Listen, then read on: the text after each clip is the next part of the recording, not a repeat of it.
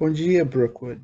Hoje começamos uma nova série chamada Praying Together Through, Orando Juntos através de, e é pregado por pastor Joshua Masters, dia 20 de março de 2022.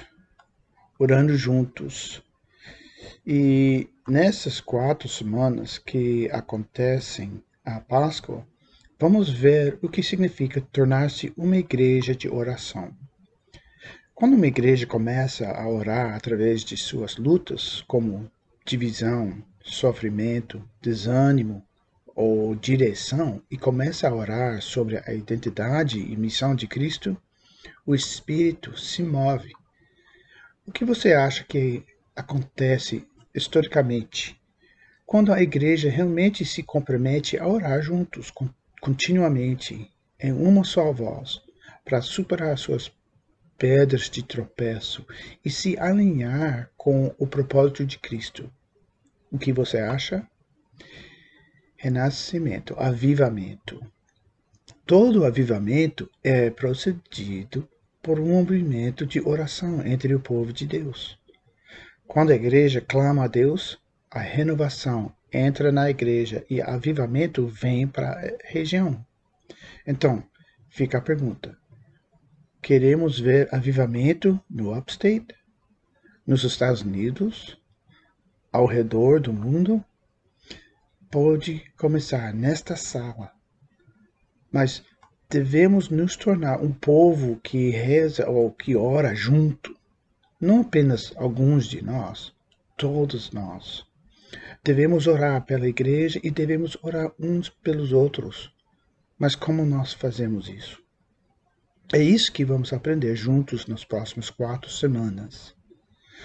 Começaremos olhando para a oração que o próprio Cristo fez pela igreja. Nós vamos estar em João 17 e você pode abrir em sua Bíblia para João 17. Agora, porque esta é a primeira semana, temos que preparar o palco. Então, não se preocupe se levarmos alguns minutos para chegar ao primeiro preenchimento.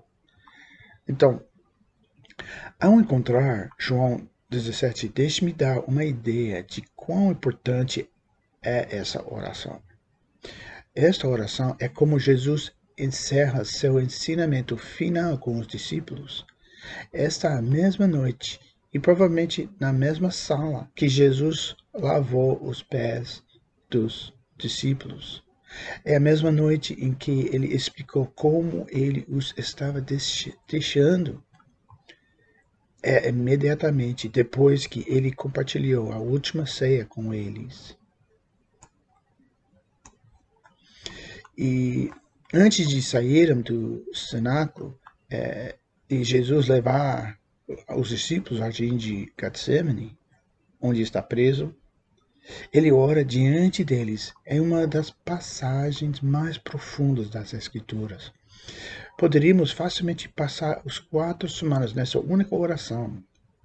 Na verdade, um comentário que costumo estudar tem 70 páginas de notas sobre apenas esses 26 versículos. Portanto, não podemos nos aprofundar em todos os aspectos dessa oração, mas queremos nos concentrar em como Cristo ora pela igreja. Mas antes de orar por nós, ele começou se dirigindo ao Pai. Vamos ler João 17, versículo 1. Depois de dizer todas essas coisas, que é tudo que ele lhes disse no cenáculo, Jesus olhou para o céu e disse: Pai, é chegada a hora. Glorifique seu filho, para que ele possa dar glória a você, pois você lhe deu autoridade sobre todos. Ele dá a vida eterna. Até versículo 5. Ele dá a vida eterna a cada um que você lhe deu. E esta é a maneira de ter a vida eterna conhecer você, o único Deus verdadeiro, e Jesus Cristo, aquele que você enviou à terra. eu trouxe glória a ti aqui na terra, ao completar a obra que tu me deste para fazer. Agora, Pai, traga-me para a glória que compartilhamos antes do mundo começar. Jesus ora na frente dos discípulos e proclama sua submissão ao Pai, mas também sua unidade com o Pai. Ele chegou ao fim de sua missão. Ele trouxe glória ao Pai, cumprindo tudo o que era necessário para que seu sacrifício nos trouxesse a vida eterna. E agora ele está pronto para se submeter à cruz. Lemos em versículo 6: Eu te revelei para aqueles que você me deu deste mundo. Eles sempre foram seus. Tu os deste a mim, e eles guard, guardaram a tua palavra. Agora eles sabem que tudo o que tenho é presente seu, pois passei a eles a mensagem que você me deu. Eles aceitaram e sabem que eu vim de você. Eles acreditam que você me enviou. Minha oração não é pelo mundo, mas por aqueles que você me deu, porque eles pertencem a você. Em Filipenses 2, diz que Jesus estabeleceu seus privilégios divinos para nascer um ser humano. Desculpa, em Filipenses 2, diz que Jesus abriu mão de tudo o que era seu e tomou a natureza de servo, tornando-se assim igual aos seres humanos. Versículo 7. Então, ele abriu mão de todos os seus privilégios divinos para nascer um ser humano. Agora, ele está se preparando para pegá-los novamente. Enquanto Cristo se prepara para reentrar em sua glória, ele voltou, volta a fo o foco de sua oração para a igreja. Agora, observe esta transição no versículo 10. João 17, versículo 10. Todos os que são meus pertencem a você, e você os deu a mim, para que eles me tragam glória. Você vê isso? Cristo está transferindo sua missão de trazer glória a Deus para a igreja. E ele não está orando apenas pelos discípulos, ele está orando especificamente por nós. Pule para o versículo 20.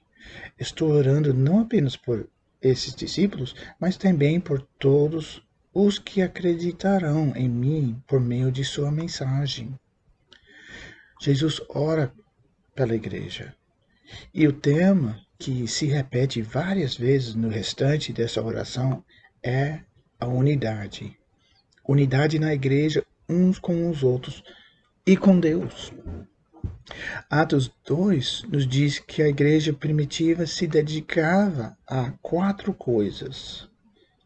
A igreja primitiva foi unificada em adorar juntos, aprendendo a palavra de Deus juntos, comunhão e cuidado juntos e orando juntos.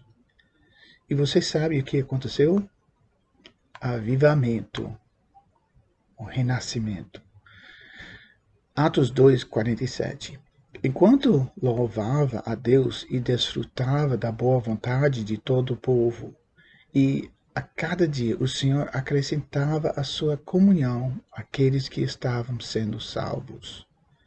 O avivamento veio de ser completamente devotado à palavra, uns aos outros, e orar juntos eles estavam completamente unificados.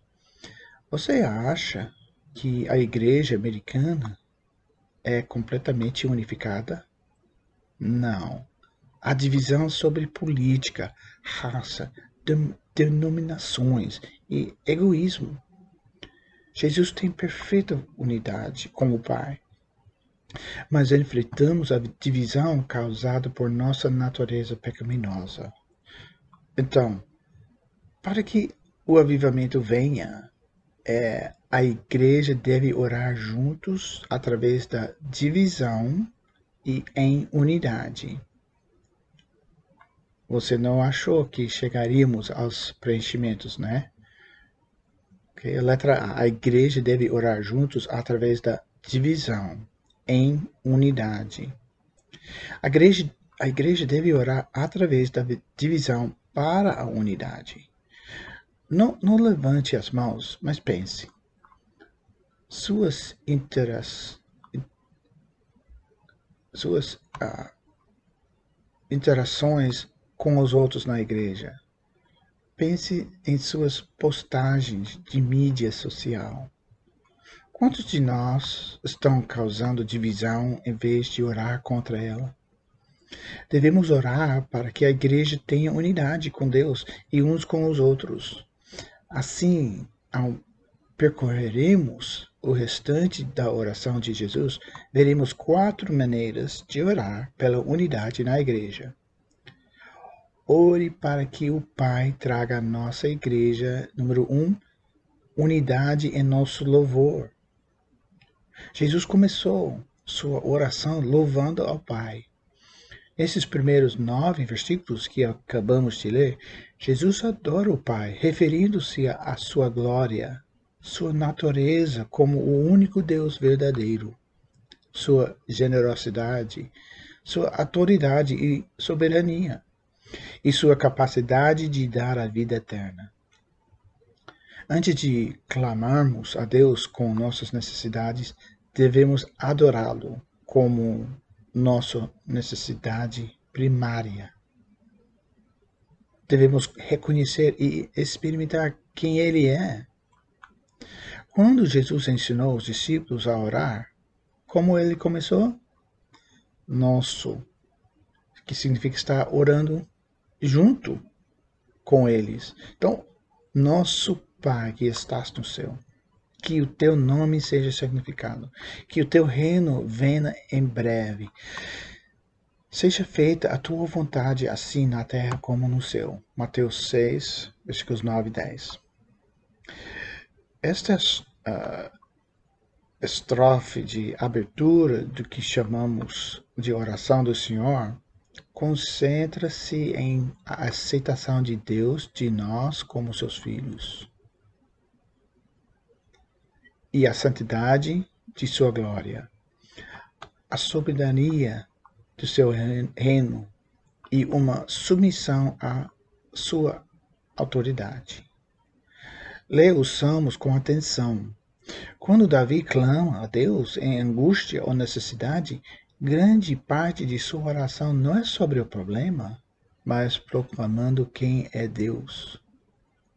Quando começamos a nos concentrar na identidade de Deus em vez de nos, uh, nos nossos problemas, é mais fácil colocar esses problemas aos seus pés, aos pés do, do Pai. Porque quando você vê que, quem Deus realmente é, você fica cheio de confiança nele e abandona sua necessidade de controle. Veja o versículo 10, em João 17, novamente. Vocês, você os deu a mim para que eles me glorifiquem. Nosso primeiro propósito como a igreja é trazer glória a Jesus Cristo. Sim, fazemos isso pela forma como interagimos com o mundo. Mas nunca faremos isso com impacto ou sinceridade se não estivermos enraizados no louvor e adoração de quem Deus é. Não apenas com o, o nosso canto, mas de uma forma que o louvor se torne nossa identidade. Então, oramos para que o Pai nos traga unidade em nossa adoração e louvor. Nós também ore para que o Pai traga a nossa igreja, número 2, unidade através de sua proteção. Vamos continuar lendo o versículo 11. Agora estou partindo do mundo. Eles ficam neste mundo, mas eu vou a ti. Santo Padre, Pai, você me deu o seu nome. Agora proteja-os para pelo poder do seu nome, para que eles sejam unidos assim como nós somos. Jesus pede ao Pai que dê à igreja a mesma proteção espiritual que Cristo recebeu. Por quê? Assim estaríamos unidos, tendo a mesma unidade que Cristo e o Pai compartilham. compartilham. Observe o título que Jesus usa: Santo Pai. Você sabia que este é o único lugar nas Escrituras onde Deus é chamado de Santo Pai? Me desculpe, é o Pai Santo. Obviamente, eles são usados separadamente ao longo das Escrituras, mas este é o único lugar em que aparecem como um título. Assim, Jesus invoca tanto a autoridade do Pai quanto nosso relacionamento com Ele como fonte de proteção. Versículo 12. Quando estava com eles no mundo, eu os guardava pelo poder do teu nome, o mesmo nome que me deste. Tomei conta deles, e nenhum se perdeu, a não ser aquele que já ia se perder, para que se cumprisse o que as Escrituras Sagradas dizem. Judas está, é, é claro, se preparando para a traição de Cristo, mesmo enquanto ele está orando isso. E agora estou indo para perto de ti. Mas digo isso enquanto estou no mundo, para que o coração deles fique cheio da minha alegria. Eu lhes dei a tua mensagem, mas o mundo ficou com ódio deles porque eles não são do mundo, como eu também não sou.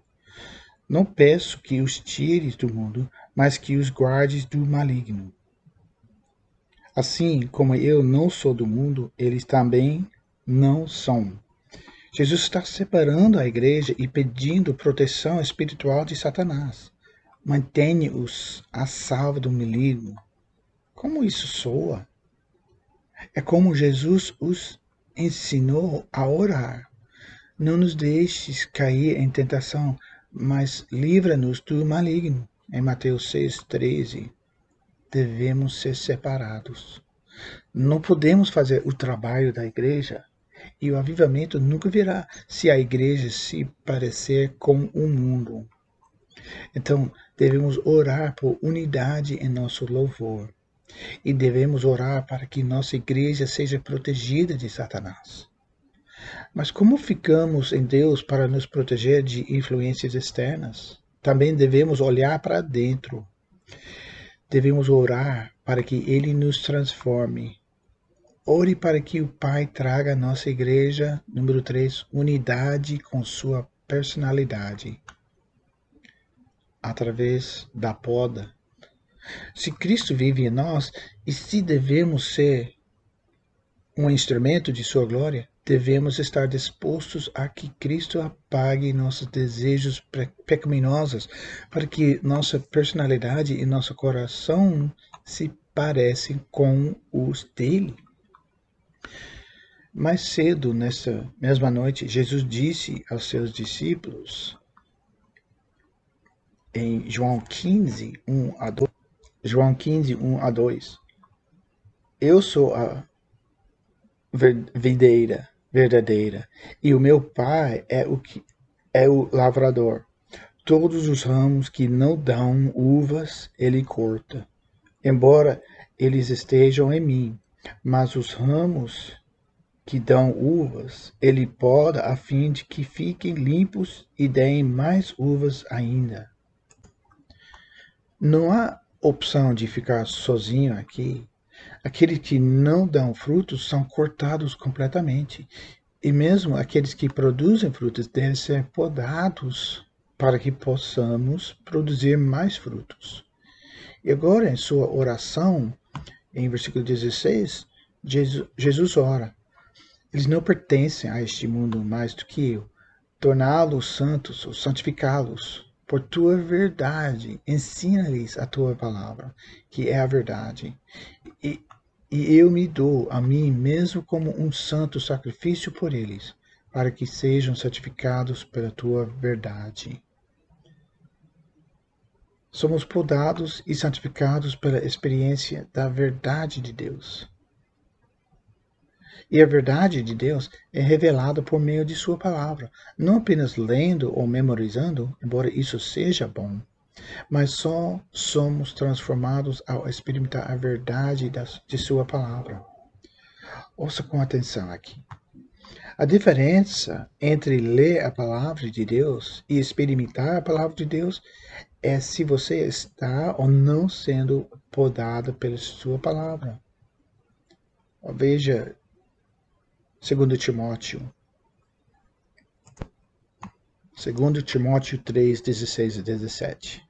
Toda a escritura é inspirada por Deus, é soprada por Deus e é útil para nos ensinar o que é verdadeiro e para nos fazer perceber o que está errado em nossas vidas. Ele nos corrige quando erramos e nos ensina a fazer o que é certo. Deus a usa para preparar e equipar seu povo para fazer toda boa obra. Você está disposto a orar para que esta igreja seja podada pela sua palavra? Agora, você está disposto a orar para que você seja podado? Essa é uma coisa difícil de orar, por unidade na poda.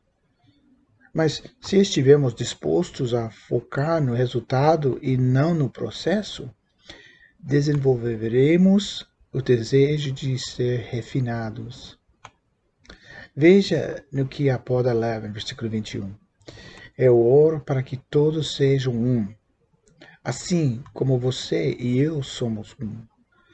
Como você está em mim, Pai, e eu estou em você, e que aqueles estejam em nós, para que o mundo creia que tu me enviaste. Eu lhes dei a glória que tu me deste, para que sejam um com nós somos um, como nós somos um. Eu estou neles e tu estás em mim. É João 17, 21 a 23, primeira parte. Cristo está nos oferecendo sua glória, é a unidade com a glória de Deus em nossas vidas. E isso vai mudar o mundo. Ele continua em versículos 23, que eles experimentem uma unidade tão perfeita que o mundo saberá que você me enviou e que os amo tanto quanto me ama, Pai. Eu quero que estes que você me deu estejam comigo onde eu estiver. Então eles podem ver toda a glória que você me deu, porque você me amou mesmo antes do que do, do mundo começar. Ó justo Pai,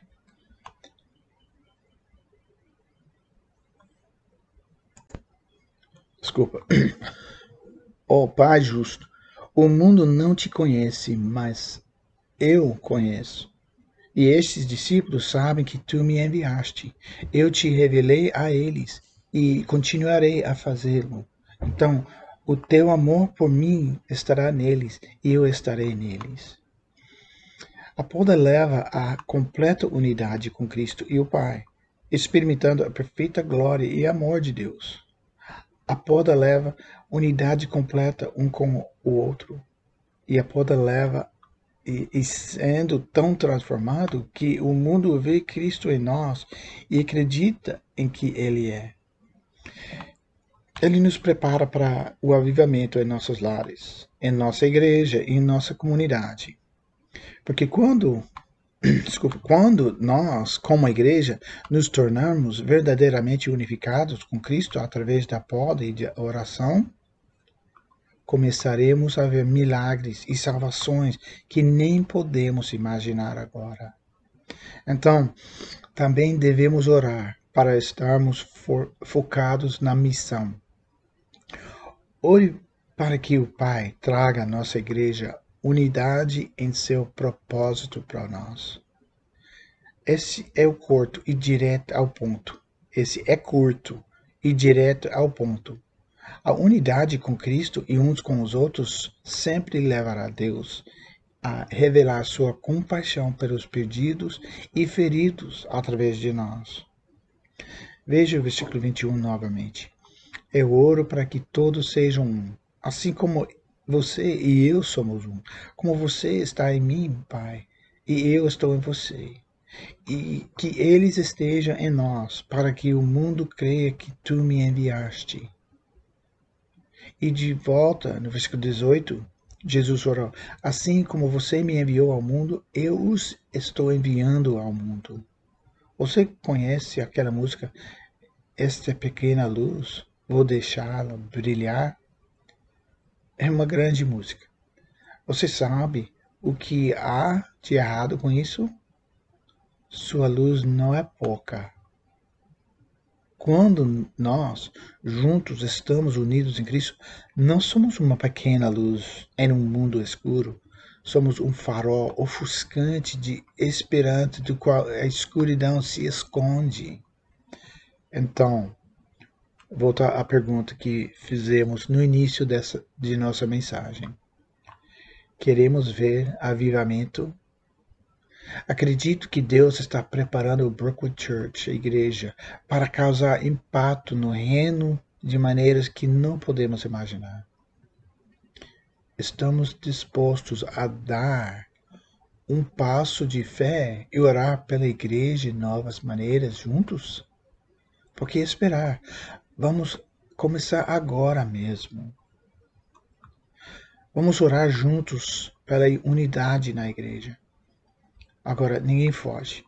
Porteiros, bloqueiam as portas. Estou brincando. Quando eu terminar essas instruções, você vai se levantar, vire-se para a pessoa ao seu redor e formar grupos de três ou cinco ou qualquer outra coisa. Se você vir alguém sem um grupo, convide-o para o seu, para que ninguém fique sozinho. E vamos orar juntos através desses pontos de oração que aprendemos hoje.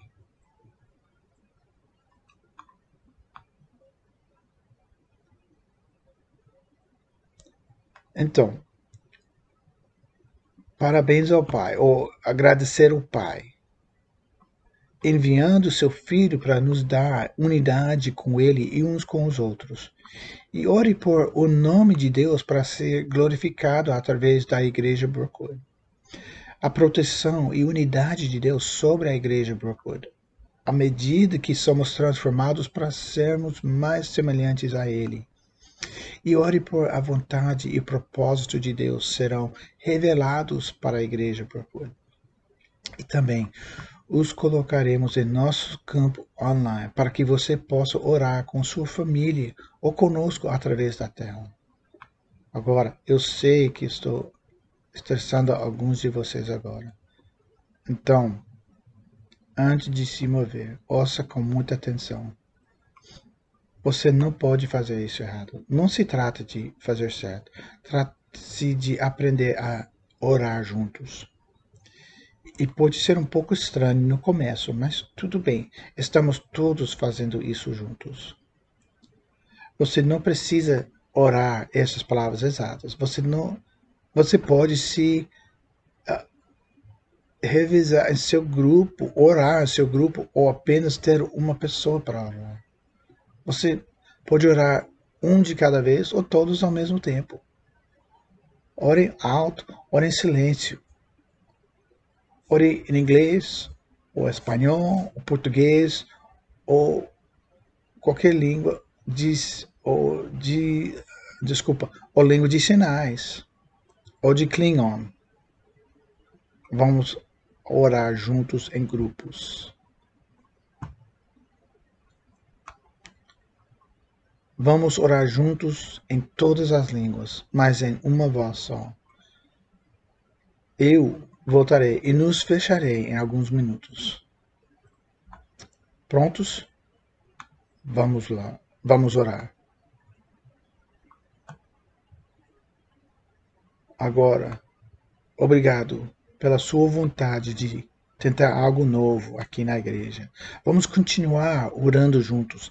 E se você quiser se juntar à nossa